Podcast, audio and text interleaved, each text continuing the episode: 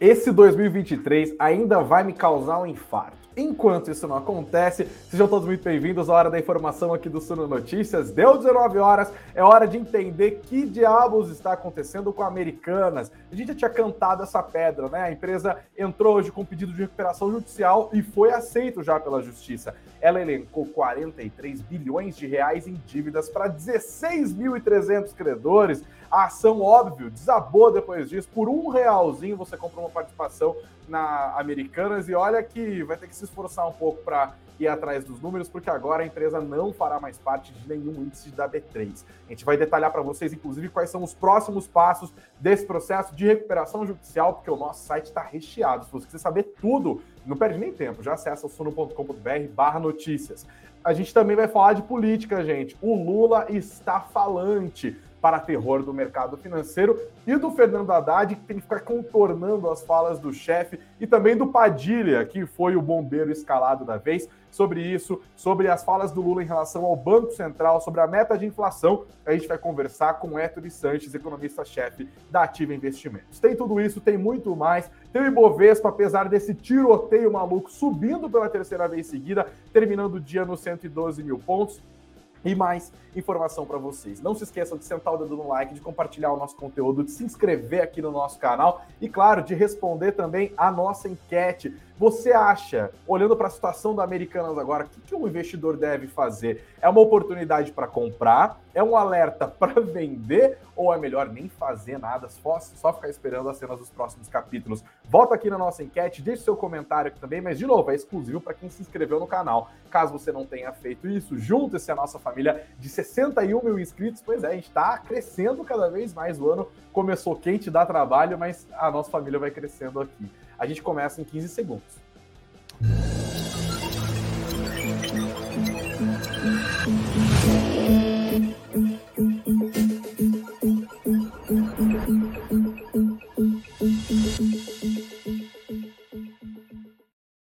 Olá, investidores, sejam todos muito bem-vindos, muito bem-vindas à nossa live das 19 horas do Suno Notícias. Eu sou Gregory Prudenciano. Que dia foi este dia 19 de janeiro de 2023, meu povo? Americanas formalizou hoje o seu pedido de recuperação judicial, inclusive, pouco antes da gente entrar aqui ao vivo, a justiça aceitou. Então a empresa está em recuperação judicial. É, essa novela vai se estendendo. Esse é o capítulo mais importante, inclusive, desde o capítulo de estreia, que aconteceu lá no dia 11, ou seja, um pouquinho mais de uma semana atrás, quando a empresa foi ao mercado depois do fechamento da bolsa e informou que tinha dado uma olhada aqui numa planilhazinha ali, e que Sérgio Real e Vinícius Cove, que até o dia anterior, né, até o dia 10, ainda respondiam como CEO e CFO da companhia, respectivamente, encontraram algumas pequenas inconsistências contábeis de 20 bilhões de reais. Desde então, o mercado ficou assustado, as ações vêm desabando. Hoje foi mais um dia de queda é, daquelas. No documento em que formalizou seu pedido de operação judicial, a Americanas citou vários motivos para acabar chegando nessa situação. Além, claro, dessas inconsistências contábeis de 20 bilhões de reais, listou uma dívida que hoje é de 43 bilhões de reais para só 16.300 credores. Vou até dar uma olhada, que acho que até eu devo ter emprestado dinheiro para Americanas nesse momento. Além dessa nada confortável situação financeira, a companhia também citou a queda das suas ações, que até a entrada do documento ali eram 80%, desde que o fato foi, rele foi relevante foi divulgado, agora já passa dos 90%. Também as decisões judiciais aos seus credores, isso é bem importante. Americanas começou a ser cobrada pelos seus credores, a gente está falando nada mais nada menos dos grandes bancos, e já sabe, né? Comprar briga com banco no Brasil é pedir para apanhar ali. A situação ficou mais grave quando o BTG Pactual foi com tudo para cima, pegou os muito bem remunerados advogados, entrou com pedido na justiça para executar 1 bilhão e 200 milhões de reais na conta que eles têm ali com a Americanas. As Americanas foi para a justiça e falou: olha, não, não, não, não, a gente não tem condições, a situação está muito grave. A justiça falou: olha, beleza, vou te dar 30 dias de proteção. Mas, por todavia, contudo, entretanto, embora pois, vocês têm esses mesmos 30 dias para decidir se entram ou não em recuperação judicial. Ah, beleza. O BTG Pactual não se deu por vencido, entrou na justiça, falou: é um absurdo o que vocês fizeram. Aí caiu para o juiz plantonista, o juiz plantonista falou: ah, não, vamos deixar assim desse jeito.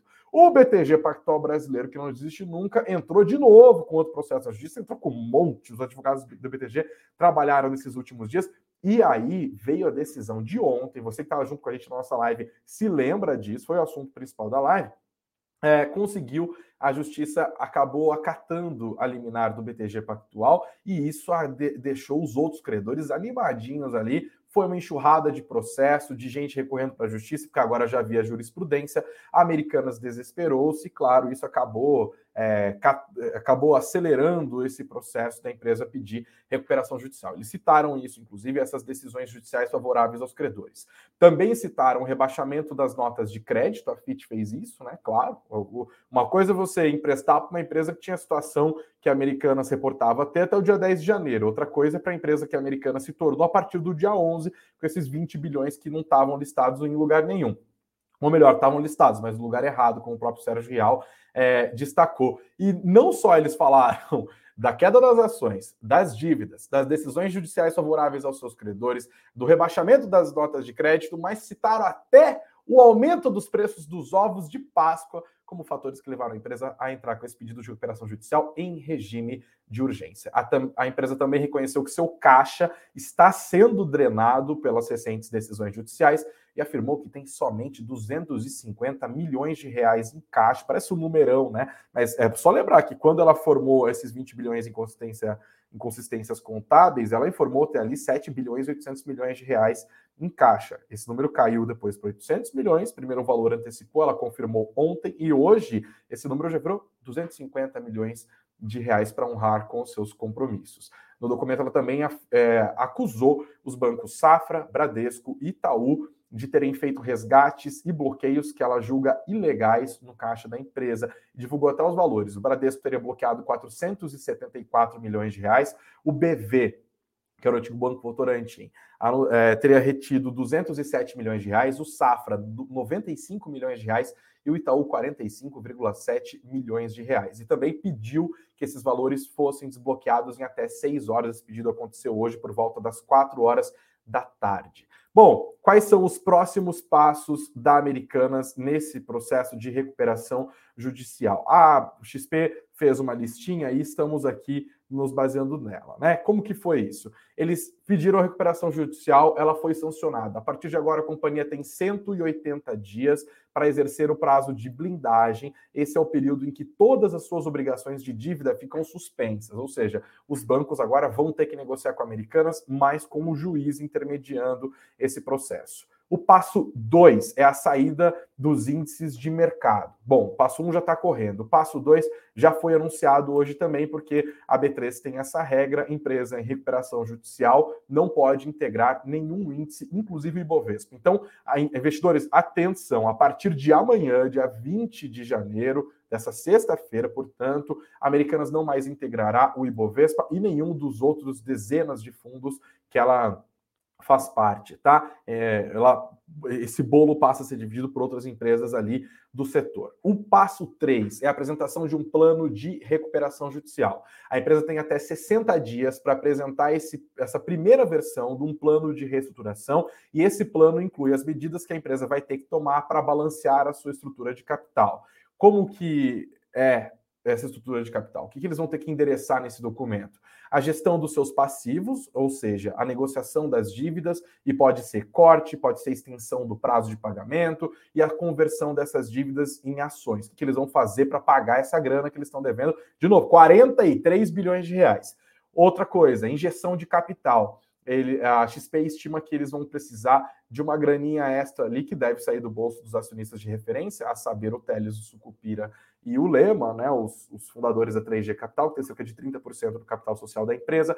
A injeção estimada pelo mercado é entre 10 e 20 bilhões de reais na empresa. Vamos ver se de fato eles vão abrir essa, essa carteira. E, por fim, o desinvestimento de ativos, ou seja, vender na melhor política vão se os anéis, ficam os dedos.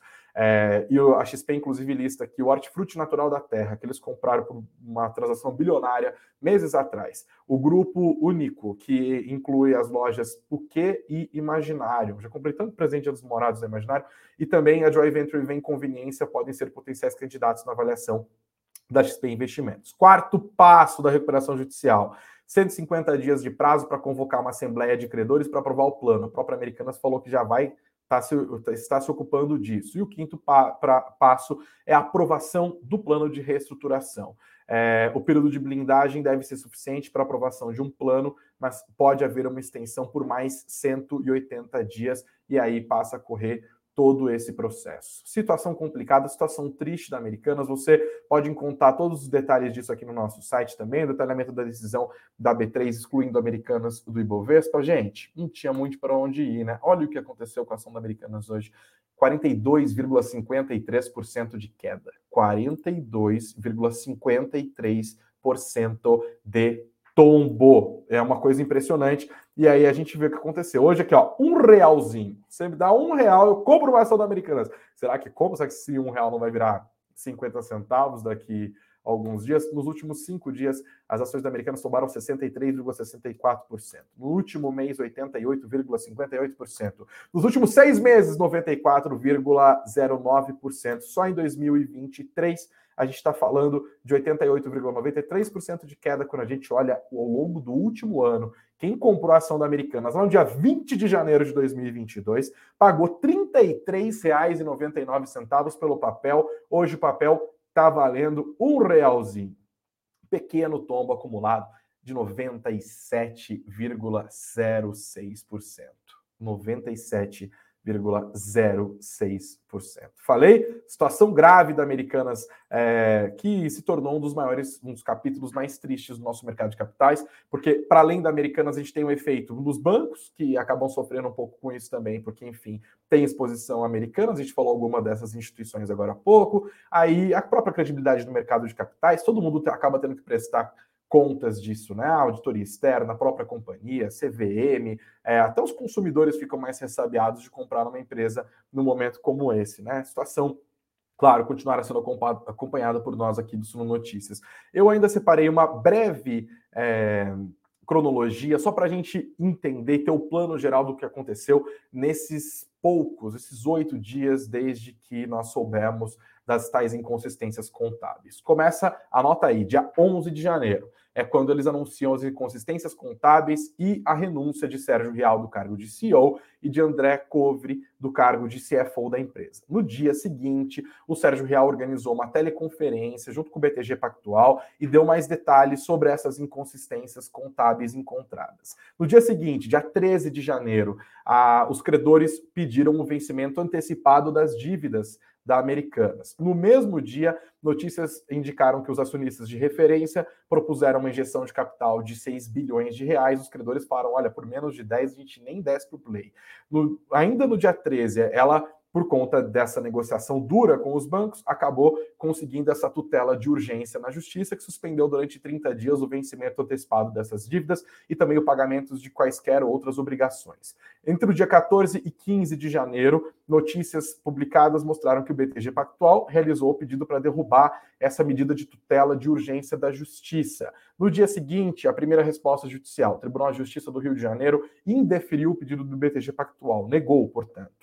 Ainda no dia 16, a Americanas anunciou a contratação do Rothschild como seu representante no processo de restauração junto aos credores. No dia seguinte, dia 17, a Americanas informou a contratação de Camille Faria como nova CFO da companhia, ela que tem experiência no processo de recuperação judicial da Oi, que foi iniciado lá em 2016. No dia 18 de janeiro, ontem, Após vários pedidos, a Justiça acabou concedendo ao BTG Pactual uma decisão favorável para compensação desse 1 bilhão e 200 milhões de reais do caixa da Americanas que estavam depositados no banco. A decisão acabou estimulando outras instituições onde a, a companhia mantém o seu caixa a fazer o mesmo, e aí a gente fala daquelas, é, daqueles bloqueios que a empresa acabou descrevendo hoje. E hoje, finalmente, a empresa protocolou o seu pedido de recuperação judicial. Neste mesmo dia, a B3 excluiu a Americanas do Ibovespa a partir de amanhã, e a justiça aceitou um pedido de recuperação judicial da Americanas.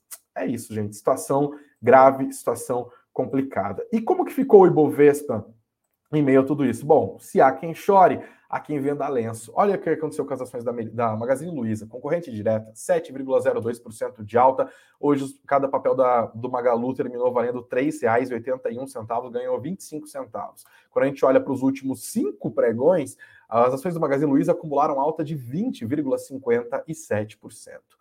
E no fim das contas, o Ibovespa, acreditem se quiser, conseguiu acumular uma alta hoje, tá? Foi a terceira alta seguida. Bom, claro, o Americanos não pesa tanto no índice assim, nem mesmo no setor de varejo. Mas o que ajudou o Ibovespa mesmo, você que está junto com a gente por meio de vídeo aqui no YouTube ou no Spotify, está enxergando isso agora, foram as ações da Petrobras e da Vale, tá? Alta dos preços de commodity estão muito atrelada a essa retomada econômica da China. Isso pesa muito aqui no Ibovespa. O setor bancário, no entanto, ficou meio lá, meio cá. Ainda assim, o Ibovespa subiu 0,62% e terminou o dia nos 112.922 pontos. A moeda americana teve uma leve alta de 0,16% e terminou o dia nos R$ 5,17. Eu te dou uma doleta, você me devolve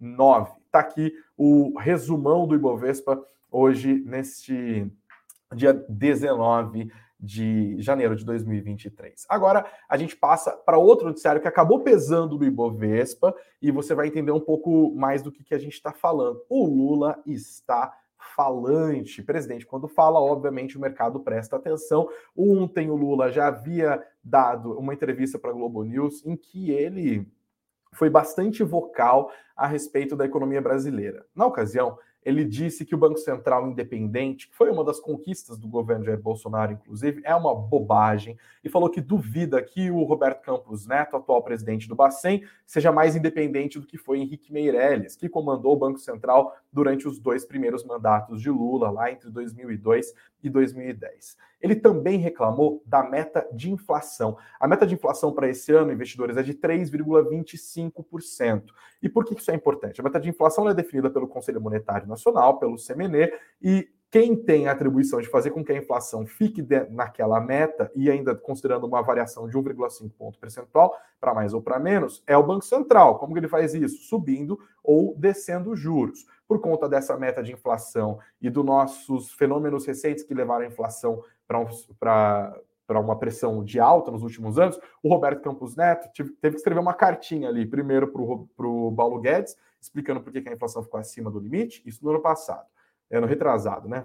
A é, carta foi do ano passado em relação ao ano retrasado. E agora mandou mais uma cartinha, desta vez para Fernando Haddad, ministro da Fazenda, falando sobre a inflação acima da meta no ano, né, no ano que passou. E já dá a expectativa de que a inflação fique acima da meta nesse ano. E aí o Lula teve uma ideia genial. Ele falou: mas se a inflação está acima da meta de maneira reiterada, que se mude a meta. É isso, ele reclamou da meta nos 3,25 e defendeu que ela fique em 4,5%, que era a meta na época dos seus dois primeiros mandatos, tá? Claro, isso causou um rebuliço no mercado, porque ele atacou a independência do Banco Central e acabou com parte da credibilidade do nosso sistema monetário ao falar: se o problema é cumprir a meta, a gente simplesmente vai lá e muda a meta. E que beleza! Óbvio que a resposta do mercado veio em desconfiança, e mercado desconfiando significa dólar mais alto, juros futuros mais altos. Diante disso, investidores, houve o chamamento do bombeiro. Bombeiro! A gente já chamou bombeiro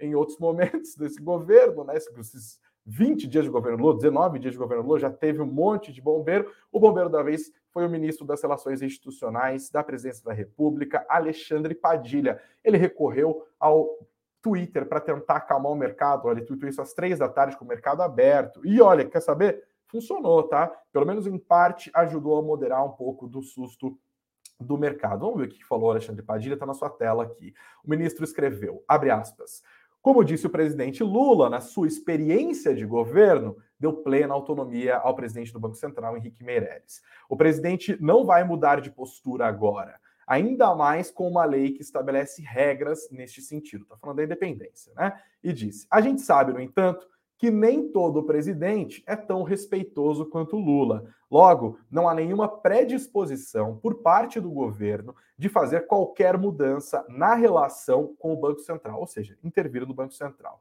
e concluiu: o governo sabe que a política monetária e o papel de análise da macroeconomia do Banco Central são de extrema importância. E também por isso, a convivência respeitosa entre as instituições vai continuar sendo a ordem dessa gestão. Então, ele foi lá, pegou aquele pano bonito azul com glitter e deu uma bela de uma passada ali, falou: calma, gente, o presidente não quis dizer nada disso, o presidente é respeitoso do mercado, enfim. Né? Vamos chamar o nosso bombeiro aqui? Bom, ou talvez ele vai botar um pouco mais de gasolina nessa fogueira. Héctor Sanches, economista-chefe da Ativa Investimentos, vem para cá.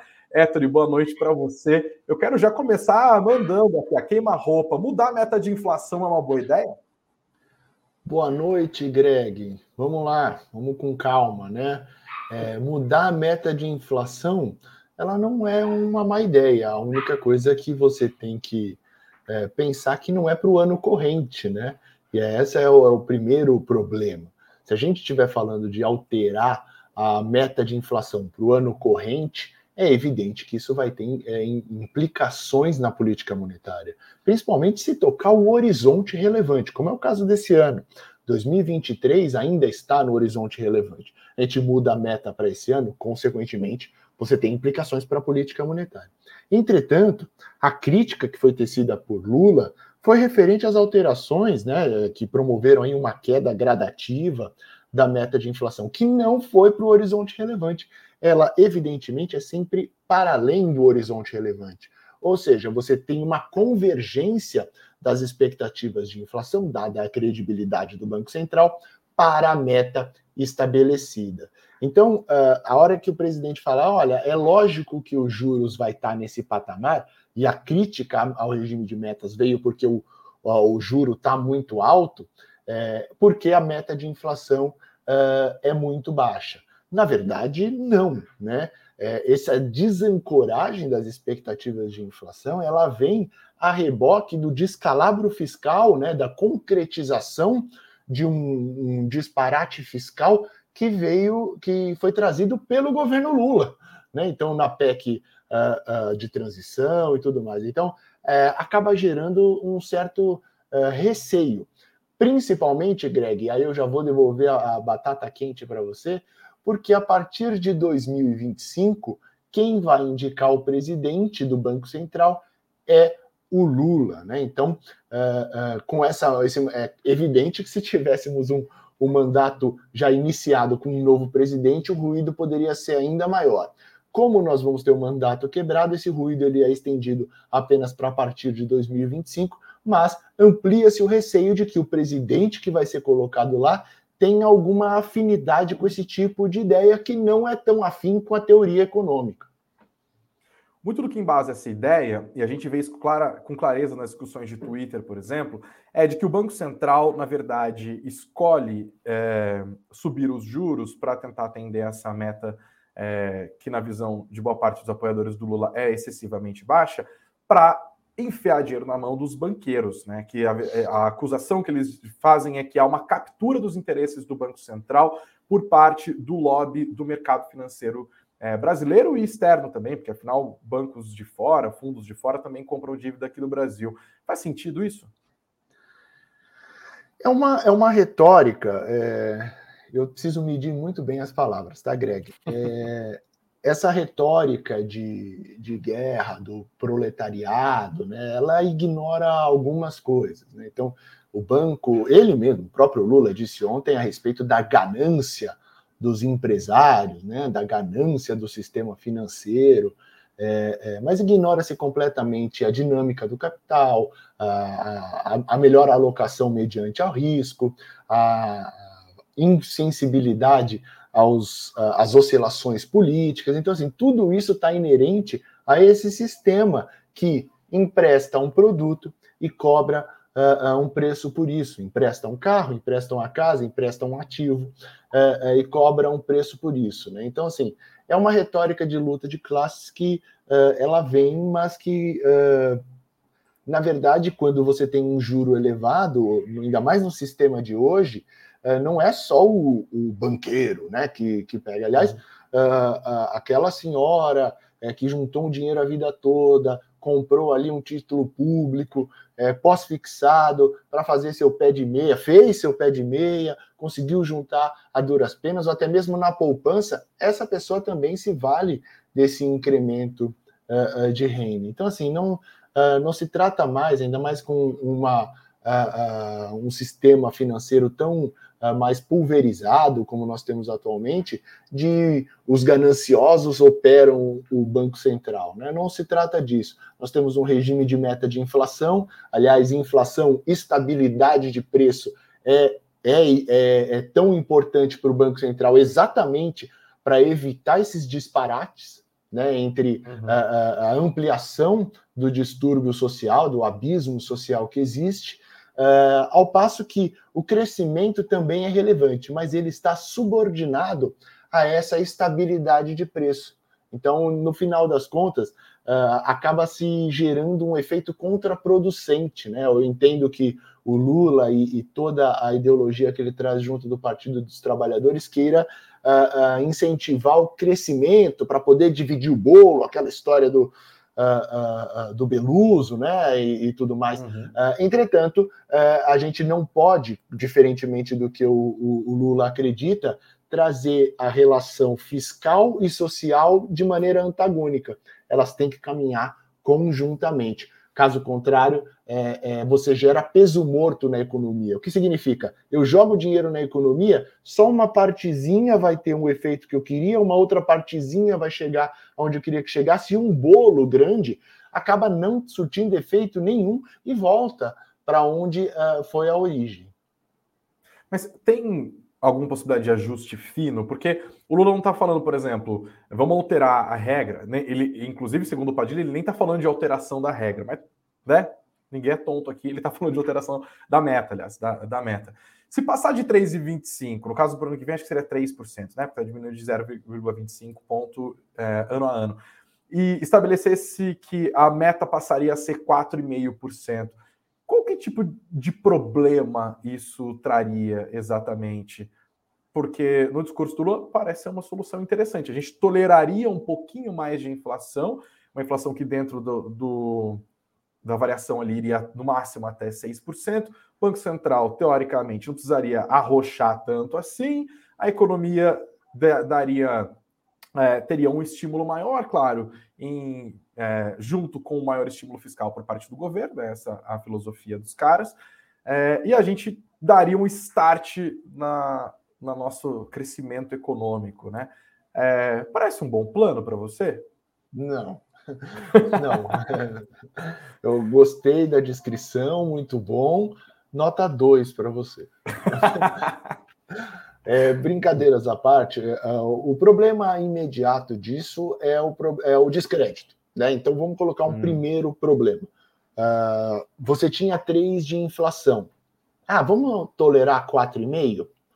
Meu amigo, você pode ter absoluta certeza que o mercado não vai ancorar em 4,5. E o mercado, não entenda mercado financeiro, estou falando do, do meu tio Augusto, que tem um açougue aqui, que ele vai ver uma percepção, vai ter uma percepção inflacionária maior e ele vai antecipar esse movimento de inflação maior. Consequentemente, é, os preços sobem, é aquela profecia autorrealizável. Esse é o primeiro uh, uh, problema imediato. Segundo problema imediato, quando a gente fala que, olha, a taxa de juro, uh, perdão, a, a, taxa de inflação, é, a meta, ela não afeta sobremaneira a, a condução do juro, a gente está se referindo ao juro real, né? Por quê? É, apesar de as pessoas falarem, ah, eu estou recebendo 15 no, no, no, no título público, estou recebendo 14 no título público, na verdade elas estão recebendo a remuneração nominal menos a inflação, que é exatamente uhum. a, a, a, remuneração real. A remuneração, uh, o juro real, nesse caso, ele acaba ficando uh, inalterado. Mas você está gerando um uh, aumento de, de quantidade de moeda em circulação, ao passo que o juro nominal também se eleva e desancora as expectativas de inflação. Bota online, muita coisa, juro, juro, juro é, ia ser, vai ser mais danoso para a economia se a gente fizer esse processo de desancoragem, ainda mais somado a essa pretensão, esse descalabro é essa expansão fiscal insustentável, né? Uh, uh, porque é o seguinte, a gente tem aqui dentro de uma matriz uh, dois pontos que são péssimos, né? Que são ruins. Uma matriz de expansão fiscal versus a sustentabilidade. É, você pode expandir o fiscal fazendo uma redução de arrecadação. Isso é péssimo. Você pode fazer uma expansão fiscal fazendo uma expansão de arrecadação. Isso é bom? Não, é ruim. Por quê? Porque você vai ter um Estado maior promovendo o crowding out, expulsão da iniciativa privada. E o outro Estado ruim é, é com Estado menor, não é o caso. Então, assim, uhum. a gente está caminhando para uma coisa assim: expansão de gastos sem alteração de arrecadação. Né? Então, o que significa isso? Significa que o, o esse crescimento que está se tentando, que está se dizendo que vai fazer através da injeção fiscal, ele vem de maneira insustentável. Tá? Ao passo também que a economia brasileira não aguenta uma, um avanço da carga tributária, ainda mais com 35% de toda a riqueza que, se, que é gerada uh, sendo uh, uh, drenada para os cofres públicos. Né? Então, assim, uhum. é, é, um plano que é insustentável no curto prazo, ainda mais quando você traz uma dicotomia entre política fiscal, política uh, uh, monetária, todos os agentes reclamando da, da, da, elevação da taxa de juros. Parece que ninguém está olhando para o avanço inflacionário, parece que ninguém está olhando é, para como se combate uh, a inflação, parece que o próprio Lula esqueceu do tripé macroeconômico preconizado por ele lá no primeiro uh, mandato, que teve uh, um grande sucesso, né? É evidente que teve ali um, um choque de, de commodities para ajudar o PIB brasileiro, né? Eu estou falando muito hoje, me interrompa, Greg. Imagina, é, vai que vai. Nós tivemos um choque de commodities lá no primeiro mandato, mas a, a, você ter um fiscal arrumado, um câmbio flexível, um regime de meta de inflação, gente, você está organizando. Então, assim, o uhum. fiscal arrumado não precisa ser um fiscal contracionista. A gente está falando, sim, de um. Pode expandir. Não é o ideal, dado já o tamanho do Estado brasileiro, não é, mas enfim, a vida é assim. Uh, uh, agora entrou esse ciclo político expansionista, depois entrou um ciclo político contracionista, e assim a gente vai vivendo. Ontem, nas falas do Lula, além dessa história do Banco Central, da independência, das metas, ele também falou de atrelar o salário mínimo ao PIB, né? No sentido de que é, o salário mínimo seria valorizado, como uma coisa que ele já fez no passado, inclusive, né? É, então ele meio que tenta repetir a fórmula. Embora eu já vou até antecipar para a sua resposta, imagino aqui, o contexto é outro, né? É totalmente outro. É, era um fiscal arrumado, era geração de superávit, era, era boom de commodities, era aumento de arrecadação. Aí você criar uma política de valorização do salário mínimo que vai ter impacto fiscal, porque afinal você vai gastar mais com previdência, que é deficitária, ao contrário do que disse é, o Carlos Lupe, presidente, é, ministro da Previdência. Mas ele falou de repetir a fórmula, né? o salário mínimo seria reajustado pela inflação mais o crescimento do PIB. É, você acha que qual que eu já falei parte do problema, imagino, mas tem uma solução para você transformar isso? Porque do ponto de vista de política social parece fazer sentido, né? O salário mínimo é, foi importante lá atrás. Claro, é evidente que faz sentido. É evidente que uh, uh, faz sentido dar condição de vida para as pessoas.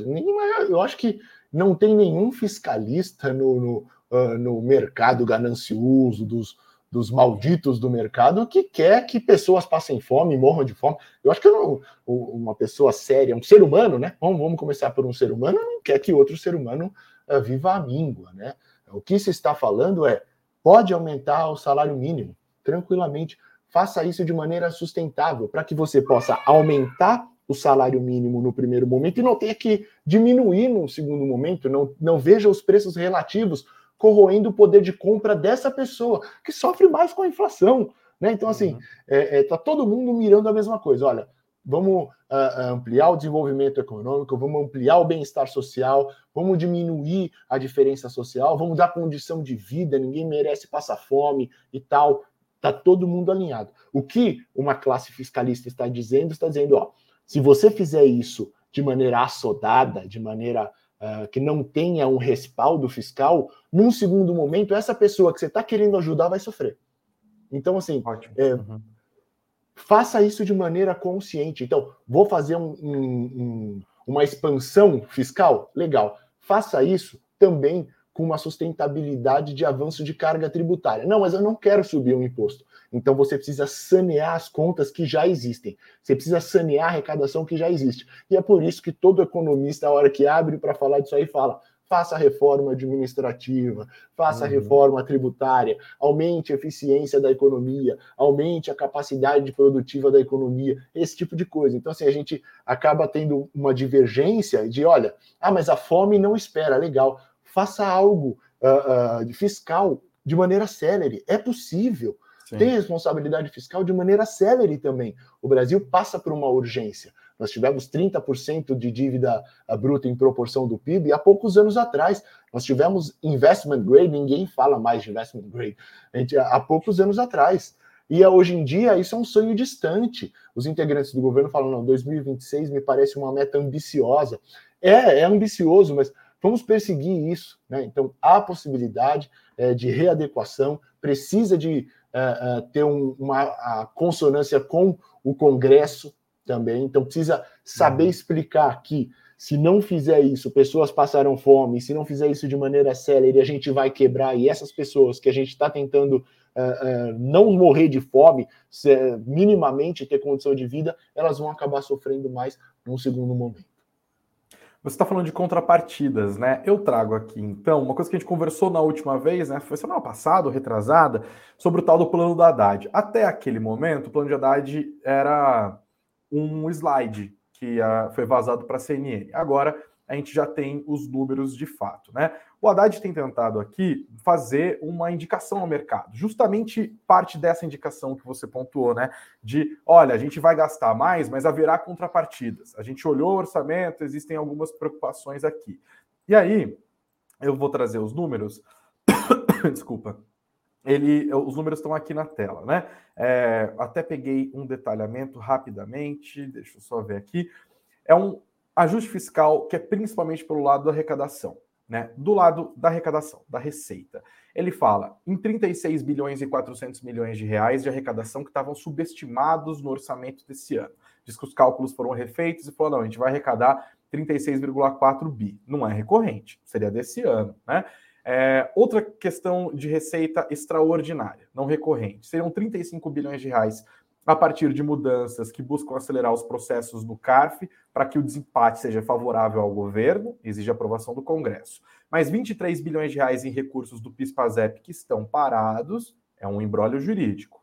15 bilhões de reais em incentivos para denúncias espontâneas de sonegação. Não sei quanto desses 15 bilhões de fato dá para contar que vai chegar.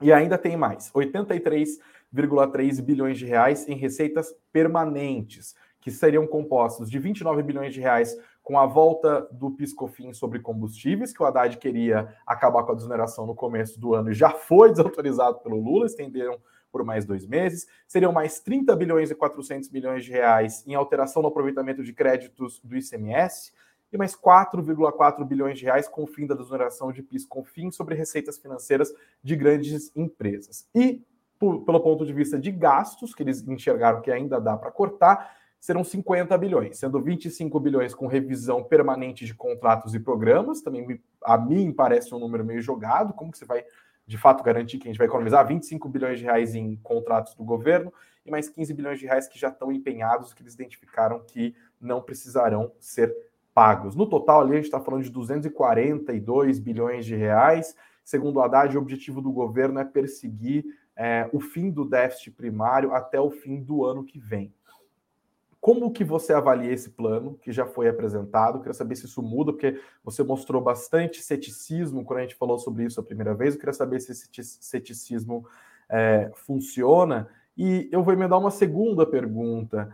É, se você acha que existe uma dissonância entre o que tem dito Haddad e também a Simone Tebet, ministra do Planejamento, é, e o que tem dito Lula, porque pelo menos essa é a impressão que eu tenho, né? Num dia o Haddad vai lá e tenta cantar uma música afinada para o mercado, e no outro dia o Lula vai lá e quebra com a credibilidade que o Haddad tem, que, convenhamos, já não é das maiores, né? Ele está tentando se vender como um fiscalista, uma imagem que ele não trouxe é, para o governo. Então, primeiro a primeira parte. O plano do Haddad é crível? Segunda parte. O Haddad está sendo, está tendo a sua credibilidade minada pelo Lula? É... Não e sim. Então, já antecipando. A primeira resposta é não. Uh, eu continuo ainda muito cético com a capacidade de execução desse plano fiscal. Uh, dali, o que a gente tem de certeza são apenas dois pontos. A receita, de fato, estava subestimada, né? então aquele 200 e tantos bilhões de déficit uh, já viram 200. 23 do PIS-PASEP uh, que vão ser reintegrados já passaram na PEC, então devem ser reintegrados. Como você disse, ainda é um embrólio jurídico, porque, sinceramente, esse dinheiro não é do governo, esse dinheiro é do povo, deveria ser devolvido para o povo, ah, mesmo que o povo não reclamou, né, não, não quer que esse não, não reclamou pelo dinheiro, né? Não se manifestou uhum. e é, é, esse é por isso que está lá. Esse dinheiro é do povo, né? ele não perde esse dinheiro, enfim. É, então, como você disse, tem um problema aí é, jurídico. E o resto, o resto me, é, me soa meio estranho. No tocante ao CARF, é, você vai mexer com muitos interesses, a, a chance de judicializar, além do Congresso, né? Interesses, inclusive, no Congresso é, a chance de judicialização é enorme, como já ocorreu em outros momentos. Primeiro, também porque você não está uh, é, uh, é, fazendo uma bola dividida com um, um, um, zagueiro magrinho, né? É o Tonhão mesmo, que ele vai te arrancar Sim. a perna. São bancos gigantescos Sim. na bola dividida. Não, e é, é bom lembrar que quando eles mudaram essa legislação para que o empate fosse em desfavor do governo, isso foi aprovado ali é, num desses jabutis, né? É o projeto é tá falando sobre, sei lá, verba para escola, e aí tem um, um trechinho lá que ah, vai favorecer bancos e indústria. Nossa, que, que, que, coisa. E naquela ocasião, inclusive a Simone Tebet exerceu seu mandato como senadora, ela votou a favor do desempate em desfavor do governo. Agora ela diz que vai trabalhar politicamente para que isso seja desfeito. É, eu só pontuo isso porque é importante para a gente entender que aí, de fato, não é um zagueiro magrinho, é um back não é. daqueles. É. é um full, é um daqueles graúdo dos anos 80, Júnior Baiano. é, então, assim, é, e aí ainda tem mais uma coisa que é a contenção de despesas em 50 bilhões. Primeiro, né, a primeira coisa que causa uma estranheza. Há um mês atrás foi pedido um waiver de 170 bilhões de gasto. Então, não, olha, 2023 não vai caber. O que, que aconteceu? Ah, não, nós achamos isso aqui depois, na virada do ano, estava tomando um champanhe, achamos 50 bilhões, não era 170, era 120. Então, isso causa uma estranheza. E fora isso, que os sindicatos que hoje foram conversar com o Lula já entraram, né, falando, olha, Dá. Então, se você achou 50 bilhões aí de contenção de despesa, dá para você fazer um reajuste de salário mínimo nos moldes do que você tinha dito na campanha. Então, Sim. se você achou 50, deixa 20 aqui com o salário mínimo, vamos dar aquela inflada, que é exatamente cerca de 20 o impacto máximo do 1.300 e, e lá vai pedrada. É, e aí você fica com 30 de contenção. Então, assim, é uma conta estranha, de, de, é, de é, é, muito difícil você ser, é, você confiar que vai, é, nós teremos um, um superávit tão em breve. A sua segunda pergunta, é, é, um, um dinheiro, tanto tempo atrás? Deixa eu só, só pontuar. É, um dinheiro que não se sabe se, se, de fato eles vão conseguir economizar, que ainda não foi economizado, e que, diante dessa projeção provavelmente exagerada do que pode ser economizado, já estão querendo gastar por antecipação. Né? É um, Não, e, e é estrategicamente, Greg, presta atenção, estrategicamente. É, eu falo para você, olha, presta atenção, na próxima bola dividida que tiver, eu vou vir com tudo que, que você vai fazer como sendo contraparte? Você se prepara para isso. Então, estrategicamente, em termos de política, vamos negociar. Então, ele está falando lá na frente. Os caras estão se preparando para que essa bola dividida fique ainda com eles. Né? Então, uhum. é, é, estrategicamente também não passa uh, muita certeza. Agora, você falou com relação, a, eu lembrei da segunda pergunta, ao Fernando Haddad, é, que ele vem num discurso bom. Né? Então, olha, ele trouxe a planilha, ele apontou a direção, fala: vão fazer fiscalia, vão ser fiscalistas, né? Essa expansão aí de gastos, ela vai ser custeada, ela vai ser financiada, ela vai ser sustentável, que é isso, né? No final das contas, é isso que se espera, né? Entretanto, uh, por alguns episódios já uh, recorrentes, ele vem sendo uh, relativamente desautorizado é, é, pelo Lula, né? Que é, é na verdade, quem acaba dando a palavra final. Né? Até mesmo nesse plano que ele falou a respeito da, da reoneração de piscofins sobre gasolina, ele na apresentação ele já disse, olha, é isso daqui a gente vai ver, como é que vai ser o negócio da Petrobras, que se a gente já vai estar tá no poder lá na Petrobras, aparentemente quem vai pagar isso daí vai ser a Petrobras, né? Então, assim, pode ser que tenha um avanço da arrecadação uh, por uma ingerência da Petrobras. E aí a gente sabe uhum. como é que uh, isso gera peso morto na economia. É isso. Terminar a live hoje, de hoje super triste. Héctor Sanches, muito obrigado. Não, eu, sou, eu, eu, falo, eu falo brincando, óbvio, mas eu acho que é, nesses dias é muito bom trazer você, porque você traz a realidade com um, um tapinha, mas é um tapa de, de luva de pelica. É muito importante. Obrigado sempre pelo convite. É, eu, eu, o que eu tento fazer é, é, deixar as coisas mais claras num cabo de guerra que é, a gente não está puxando de um lado nem do outro, a gente está exatamente no meio para cair é, é, no meio da lama lá, né? Porque no final das Sim. contas é isso. Então a gente tem que saber identificar para onde mais ou menos essa, essa corda está indo para poder se preparar para essa dividida também, né? Héctor, uma última pergunta. Eu me perdi dessa pergunta. Inclusive, perguntaram para você aqui qual que é o seu piano que está aí atrás. A galera gostou do Brasil é, é, piano brasileiro. Meu pai comprou para a madrinha dele, a, a madrinha dele criou ele lá nos anos, idos dos anos 70 e aí ele teve um problema de cupim e tudo mais. Aí eu trouxe ele para cá, minha esposa faz aula. Não sou, não sou eu o habilidoso uh, pianista da casa. É isso, alguém tem que tocar a música enquanto o Titanic afunda. Vamos para lá. É, Tony, muito obrigado, viu? Valeu, até a próxima conversa. Até mais. Obrigado, até a próxima. Tchau, tchau. Bom, por aqui, gente, eu dou mais uma dica para vocês. Não se esqueça de dar uma olhada no link que está na descrição desse vídeo e também desse podcast, se você nos acompanha pelas mais diferentes plataformas, porque hoje é o último dia para você fazer o download gratuito do nosso livro, escrito pelo professor Baroni e pelo Jean Tuzeto, 101 perguntas e respostas sobre fundos imobiliários. Você que está de olho nesse tipo de investimento, você que está olhando para o longo prazo, você que gosta da ideia de receber dividendos, quer entender como que funciona a taxação dos lucros auferidos, enfim, todas todas as suas dúvidas, eu tenho certeza, estarão neste livro, afinal são 101 perguntas e respostas. Não se esqueça de dar uma conferida no link e aproveitar, porque ó, o prazo está exíguo, acaba hoje, nessa quinta-feira. Lucas, sobe a música, vamos ver. Eu perguntei para nossa audiência hoje se, do ponto de vista do investidor, faz sentido a recuperação judicial, é, aliás, do ponto de vista do investidor, se a recuperação judicial da Americanas traz uma oportunidade para comprar, um alerta para vender ou se é melhor não fazer nada. Olha, 58% da nossa audiência diz que é melhor não mexer nisso por enquanto.